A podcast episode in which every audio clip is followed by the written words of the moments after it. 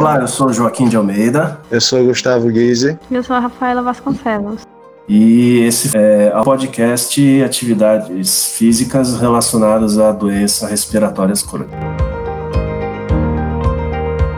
Antes de mais nada, antes da gente começar a apresentar o nosso tema, que seriam doenças é, respiratórias crônicas, eu queria perguntar para os colegas aí, Gustavo e, Rafaela, vocês já tiveram alguma doença respiratória crônica ou conhecem quem tem? Eu nunca tive, mas conheço quem tem, sim. Eu também nunca tive nenhuma doença crônica respiratória, mas também conheço algumas pessoas que têm. Ah, bom, eu na infância me recordo de ter tido episódios de bronquite, né? Então, para começar a apresentar o tema para vocês, é, nossa colega Rafaela vai dar um breve conceito aí sobre epidemiologia dos, das doenças respiratórias crônicas. Vamos apresentar nesse podcast são algumas informações acerca das doenças respiratórias crônicas e a relação que tem com a atividade física. No Brasil, pouco se sabe sobre as tendências das doenças respiratórias crônicas, que foram estimadas como uma terceira principal causa de mortes em 2017. Em todo o mundo, no entanto, se nota que a estimativa geral diminuiu para todas as idades e ambos os sexos, assim como para as, as taxas padronizadas por idade ao longo dos últimos quase 30 anos. Embora a mortalidade e a prevalência e a incidência de doenças respiratórias crônicas tenha diminuído ao longo dos anos, maior atenção deve ser dada ao aumento dos anos de vida ajustados por incapacidades. O tabagismo permaneceu como o principal fator de risco, apesar da redução significativa do seu uso, reforçando a necessidade de um aumento de política e programas direcionados. Quem sugere isso é a Lisiane Freitas Leal, num artigo publicado em 2017 chamado Epidemiologia e a Carga de Doenças Respiratórias Crônicas no Brasil, em 1990 a 2017. Doenças respiratórias crônicas, também conhecidas como DRC, são doenças que afetam tanto as vias aéreas superiores quanto as inferiores. A asma e a rinite alérgica e a doença pulmonar obstrutiva crônica, também conhecida como DPO, são as DRC mais comuns. Representam um dos maiores problemas de saúde mundialmente. Centenas e milhares de pessoas de, de todas as idades sofrem dessa doença e de alergias respiratórias. As DRC estão aumentando em prevalência, particularmente entre as crianças e idosos, afetam a qualidade de vida e podem provocar incapacidade nos indivíduos afetados causando um grande impacto econômico-social. E agora, para esboçar um breve conceito sobre a DRC, vamos compartilhar com vocês algumas informações retiradas do caderno de atenção básica N25 Doenças Respiratórias Crônicas elaborada em 2010 pelo Ministério da Saúde. É, continuando então, o que a nossa colega Rafaela aí apresentou, algumas das doenças mais comuns, as doenças respiratórias mais comuns é, em nosso país. E dando início com rinite alérgica, que é na verdade uma inflamação aguda ou crônica, é infecciosa, alérgica ou irritativa da mucosa nasal, sendo os casos agudos, em sua maioria, causada por vírus, passo que os casos crônicos ou redicivantes, no caso, é, que aparecem de tempo em tempo, né? são geralmente determinadas pela rinite alérgica pela exposição a, a substâncias que induzem a, a essa alergia, a, aos alérgenos, no caso, que desencadeiam resposta inflamatória, né? É, como toda infecção alérgica, ela pode apresentar duas fases. A primeira chamada imediata, que ocorre minutos após o estímulo antigênico, e a segunda, que é denominada fase tardia ou inflamatória, é, ocorre quando é, quatro ou oito horas após o estímulo, né? E os sintomas mais comuns são a rinorreia aquosa, a obstrução do, do prurido nasal e os espirros, enfim. Muitas das vezes acompanhados sintomas é, que, que afetam os olhos, a hiperemia, a conjuntival, né, e, e, o lacrimejamento excessivo. Esses sintomas podem melhorar espontaneamente, então, é, nos casos crônicos, pode ocorrer a perda também do paladar e do olfato. É, os principais alérgenos ambientais, desencadeantes ou agravantes da rinite são os ácaros, né, é, encontrados em poeira domiciliar, é, as baratas, os fungos, é, para quem tem também alergia à urina ou saliva de animais, como cão e gato, que são também a fumaça do cigarro e os compostos voláteis, né, utilizados em produtos de limpeza e construção, que desencadeiam esses sintomas por mecanismos não imunológicos. A rinite alérgica é considerada um fator de risco e marcador de gravidade da asma. Ela piora a asma também, que uma, uma relacionada com a outra, e mais tarde o nosso amigo Gustavo vai falar sobre a asma um pouco mais detalhadamente. E além de aumentar o risco de hospitalizações, é, portadores de rinite é, é, persistente devem ser investigados para caso de asma também e vice-versa, né, a fim de se obterem bons resultados no controle de cada doença. É importante o tratamento e o controle das duas doenças. A abordagem terapêutica para o tratamento não farmacológico, a, a rinite segue o mesmo parâmetro que é utilizado ao tratamento da asma. E a gente deve seguir os seguintes itens: a educação e orientação quanto à doença, a cessação do tabagismo e também tem a perda de peso quando indicado, quando o indivíduo ele tem, né, ele está sobrepeso, ou a prevenção do sobrepeso e obesidade. Partindo agora da rinite, a gente vai abordar um pouquinho sobre a doença pulmonar obstrutiva crônica, a DPOC. É, essa é uma doença com repercussões sistêmicas, né, é, prevenível e tratável, né, é, caracterizada por limitação do fluxo aéreo pulmonar, é, parcialmente reversível e geralmente progressiva. Então,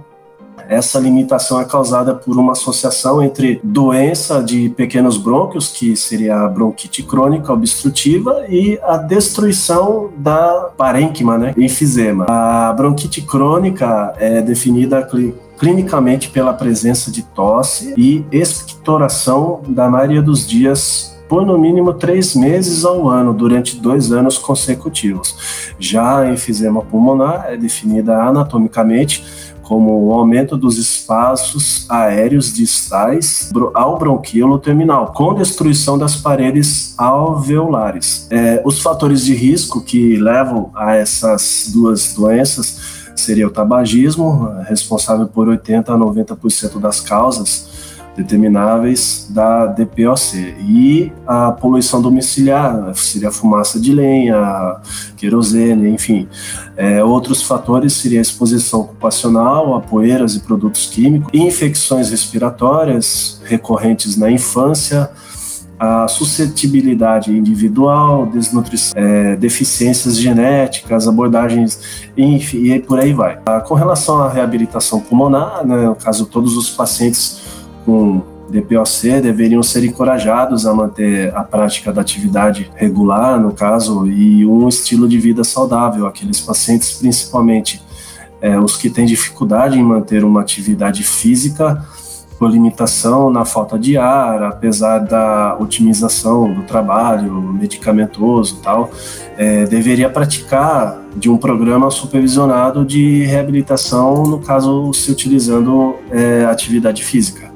Agora o nosso colega Gustavo vai dar sequência falando um pouco sobre asma e, e outros dados interessantes aí para apresentar a vocês. Então, gente, a asma é uma doença inflamatória crônica causada decorrente da, da limitação de fluxo aéreo das vias inferiores, das vias aéreas inferiores, e é decorrente de uma condição multifatorial, igual a, a doença pulmonar obstrutiva crônica e a rinite alérgica, ela é, é ocasionada por uma condição multifatorial em que vai ter uma interação entre fatores genéticos, ambientais e do próprio indivíduo. É, às vezes, muitas das vezes, decorrentes até de outras doenças crônicas não transmissíveis, como o caso da, da própria obesidade, que é um fator que influencia não só na asma, mas como também nas outras duas doenças, como por exemplo o, taja, o tabagismo. Na doença pulmonar obstrutiva crônica, de 80 a 90% é, é relacionado por conta somente do tabagismo. Mas voltando para a asma, ela tem, tem diversos trabalhos que relacionam a asma com, com atividade física.